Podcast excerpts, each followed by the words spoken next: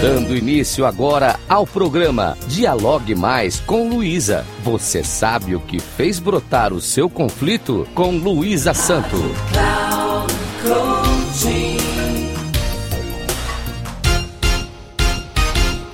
Olá, tudo bem? Hoje vou falar um pouco sobre o grau de importância de seus desejos.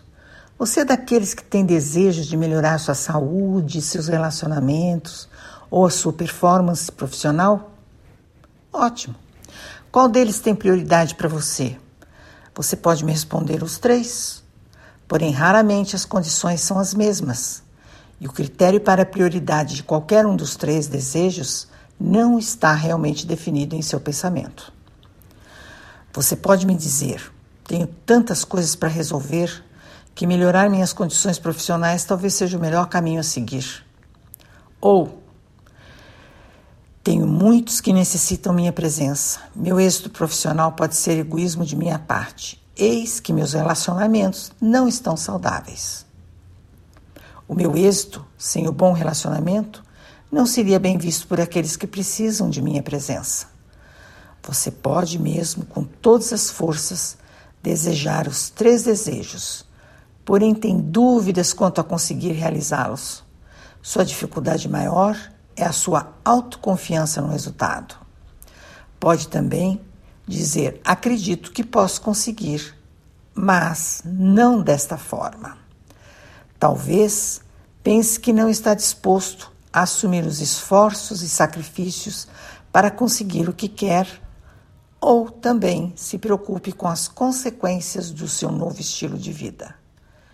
Se você duvida de suas capacidades para conseguir ainda que veja que a forma para lograr o pretendido seja correta, ou mesmo acredita que todas as possibilidades sejam viáveis, porém questiona a sua responsabilidade para a consecução das tarefas, você pode também estar se considerando não merecedor do êxito pretendido. Visto que você, de alguma forma, rejeita em tese todas as possibilidades e muitas outras possíveis. Saiba que você tem crenças que muitas vezes nem imagina possuir e que boicotam o seu caminho. Pergunte-se: qual o resultado que pretende para um ou todos os desejos que pretende realizar? Raciocine, escreva e avalie o quanto seus objetivos são desejáveis, o quanto eles valem a pena. Está seguro que esse resultado pode ser alcançado? Escreva a possibilidade sobre o resultado a ser alcançado. Avalie como pode lograr o que pretende, quais os comportamentos necessários para conseguir, independente do que acredite ou não para a produção do seu caminho.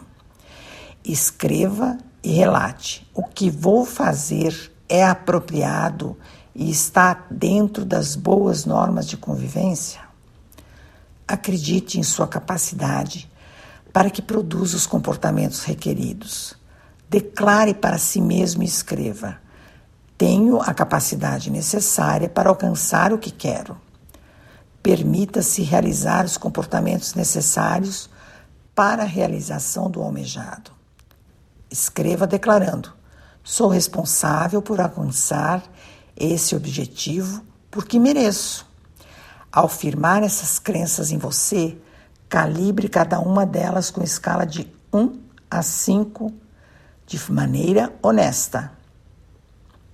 As notas mostrarão para você quais as áreas de resistência ou interferência que requerem ser atendidas de alguma maneira. Você pode buscar um profissional que o ajude, caso seja necessário. Acredite, nossas crenças subjetivas são muito mais fortes do que possamos imaginar. E essas merecem ser avaliadas quando nos boicotam sistematicamente, sem que ao menos possamos perceber.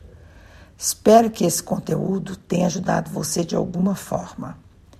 Finalizo esse texto com este poema de Fênix Faustini sobre autoavaliação. Idealize um modelo de competência e faça sua autoavaliação. para saber o que lhe está faltando para chegar lá. Ocupe seu tempo crescendo, desenvolvendo suas habilidades e seu talento. Só assim não terá tempo de criticar os outros. Não acumule fracassos, e sim experiências. Tire proveito dos seus problemas e não se deixe abater por eles. Tenha fé e energia. Acredite.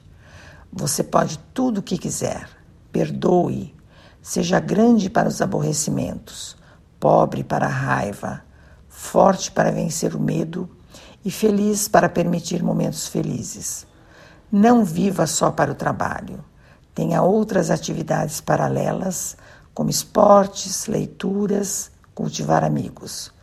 O trabalho é uma das contribuições que damos à vida, mas não se deve jogar nele todas as nossas expectativas de realizações. Finalmente, ria das coisas à sua volta, de seus problemas, de seus erros.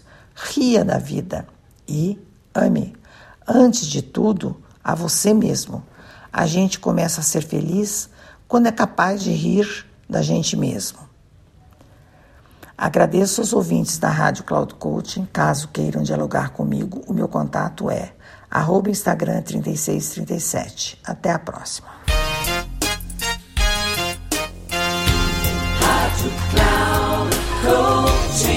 Chegamos ao final do programa Dialogue Mais com Luísa.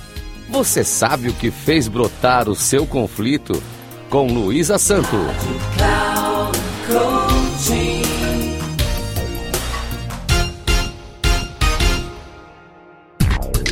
Se ligue. Dialogue mais com Luísa. Você sabe o que fez brotar o seu conflito? Com Luísa Santo, sempre às quartas-feiras, às duas da tarde, com reprise na quinta às 17 horas e na sexta às 13 horas, aqui na Rádio Cloud Coaching. Acesse nosso site radio.cloudcoaching.com.br e baixe nosso aplicativo.